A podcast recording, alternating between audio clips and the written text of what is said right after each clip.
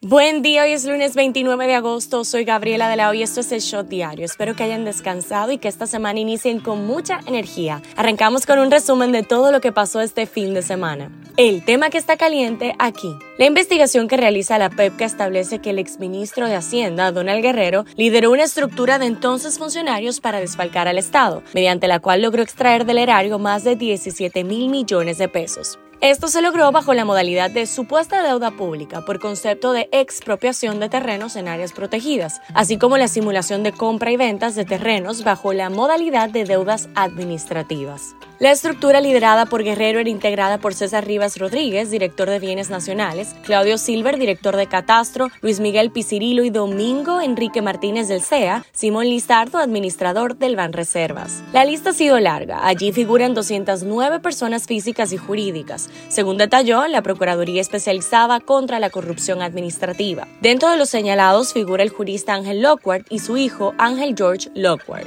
Entre las entidades involucradas están el Consejo Estatal del Azúcar, Bienes Nacionales, la Oficina de Ingenieros Supervisores de Obras del Estado, el Instituto Agrario Dominicano, entre otras bajo la sombrilla y subordinación de Donald Guerrero. El tema que está caliente allá. La inteligencia de Estados Unidos evaluará si la seguridad del país pudo haberse puesto en peligro con los documentos de alto secreto que el expresidente Donald Trump almacenó sin autorización en su residencia de Mar-a-Lago, informaron este sábado el diario político y la cadena CNN. Esto es lo que está trending. La marca Adidas, uno de los principales patrocinadores del campo corto dominicano Fernando Tatis Jr., dio por terminada la relación contractual con el joven pelotero luego de que este diera positivo al programa de dopaje de las grandes ligas, por lo que fuera suspendido por 80 partidos. La campeona olímpica Simone Biles está en República Dominicana y su recorrido ha incluido un paseo por la calle San Felipe en el centro de Puerto Plata. La gimnasta estadounidense está viviendo y disfrutando del intenso verano en el Caribe. El hombre que fue visto lanzando a un bebé en un tanque de agua a través de un video se identificó como José Emilio Kellis y exteriorizó un perdón al pueblo dominicano por esta acción que cometió hace dos años. José, quien dijo que fue miembro de la Policía Nacional durante 27 años, indicó que hace dos años, casi tres, se encuentra fuera del país. El expresidente de la Dirección Nacional de Control de Drogas, el vicealmirante retirado Félix Alburquerque, con presa identificado como el asesino de Manuel Duncan, mató de seis disparos a un cabo de la Policía Nacional en el 1992. A partir de mediados de septiembre, agentes policiales del Distrito Nacional, el Gran Santo Domingo y en las demás direcciones regionales serán capacitados en el manejo de lengua de señas. Tres meses de prisión preventiva fue la medida impuesta por un juez contra José Ángel Ureña, el hombre acusado de matar de una cuchillada a su novia en Villatrina, municipio Moca en la provincia de. Los eventos de la República Dominicana. Del martes 30 de agosto al domingo 4 de septiembre, la ciudad de Santo Domingo lucirá sus mejores galas. República Dominicana Fashion Week 2022 recorre las cortinas para mostrar la evolución de la industria dominicana del diseño y la confección, así para promover el país como un destino de moda en las efemérides. Cada 29 de agosto se celebra el Día Mundial del Videojuego o Día del Gamer, una celebración que surgió en el 2008 por parte de las principales revistas especializadas en videojuegos del mercado. Politiqueando un chin. El presidente de la República, Luis Abinader, inauguró este sábado el Palacio Municipal del Distrito de Quitasueño en Jaina. El que quiera ver obras, que nos caiga atrás. Así dijo el mandatario. Por otro lado, anunció también este domingo que la construcción del aeropuerto doméstico El Granero del Sur iniciará su primera fase en el primer trimestre del año 2023. El expresidente Hipólito Mejía reconoció que cometió un error grave con la quiebra del Banco Baninter de no apretar lo suficiente y no llevar los planes sociales para evitar que los precios de los alimentos se dispararan.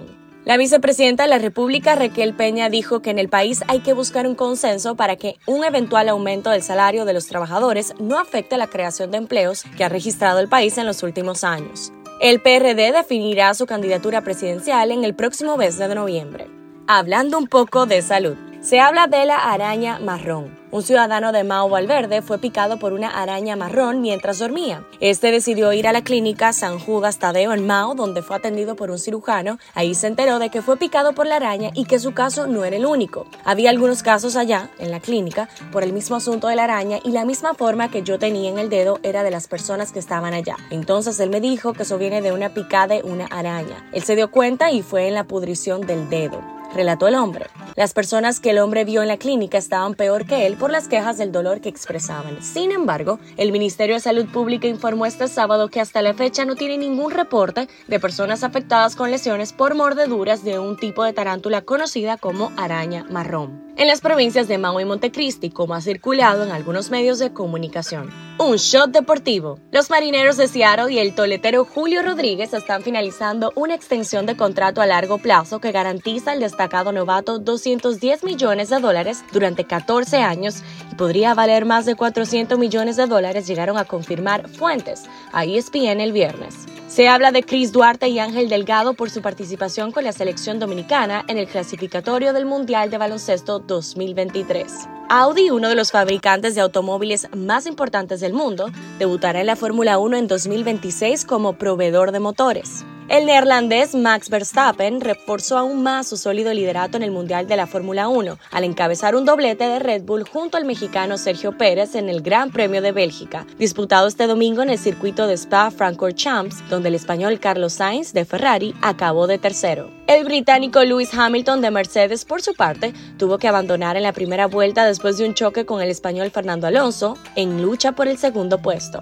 Las Águilas Ibaeñas anunciaron que han dejado en libertad a 14 jugadores que a partir de la fecha podrían firmar con otros equipos de la Lidom. Paz en TNT, paz en el mundo. El ex primer ministro interino de Haití, Claude Joseph, llamó a la movilización general en esa nación en contra del primer ministro Ariel Henry, a quien criticó por no accionar en contra de las bandas armadas, los crímenes y secuestros en esa nación. Violeta Marujos, influencer conocida como la mamá de Brittany y que se hizo popular por compartir bromas sobre el estereotipo de las madres mexicanas, murió en circunstancias aún no claras. Esta tenía 26 años de edad. El presidente de Brasil, Jair Bolsonaro, afirmó este viernes que autorizó una eventual privatización de la compañía estatal Petrobras, que se materializará en caso de ser reelegido en los comicios del próximo 2 de octubre. ¿Qué dice la gente en Twitter? El multimillonario Elon Musk escribió este sábado un tuit en el que instó a las naciones del mundo a incrementar la producción de energía nuclear y al mismo tiempo se pronunció en contra de la clausura de las centrales nucleares, argumentando que esta medida es dañina para el planeta. En la farándula, la cantante de música pop Belinda dejó a todos anonadados y con la boca abierta al subir una serie de fotografías con un look bastante distinto y futurista. La intérprete de Dopamina apareció luciendo una cabellera corta en color rosado pálido y un maquillaje bastante claro y natural, realzando sus ojos lo que le daban una apariencia futurista. En una ceremonia celebrada en el Retacitos Broadway en la ciudad de Nueva York, la presentadora de televisión e Instagramer Jen Quesada contrajo nupcias la noche de este sábado con su novio Chris Money.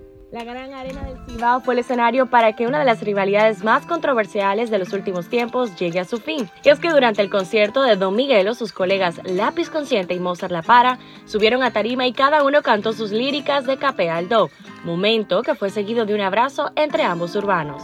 ¿Sabías que Abrahams y Suset Quintanilla, el padre y la hermana de Selena Quintanilla, sienten que están cumpliendo con la promesa que le hicieron el día de su muerte, mantener su memoria viva a través de la música. Por eso lanzan este viernes Moonchild Mixes, un nuevo disco con 10 canciones inéditas y 3 remezclas de la llamada reina del Tex-Mex.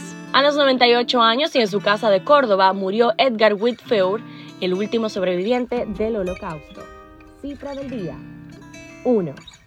Gasolina, tema del reggaetonero puertorriqueño Daddy Yankee que ubicó el género urbano a nivel internacional, fue elegido por la revista Rolling Stone como el número uno entre las 100 canciones de reggaetón de todos los tiempos. Este shot llega a ustedes gracias a Harina Mazorca. Esto ha sido todo por el día de hoy. Recuerden seguirnos en nuestras redes en arroba el para más actualizaciones durante el día. Nos vemos cuando nos escuchemos.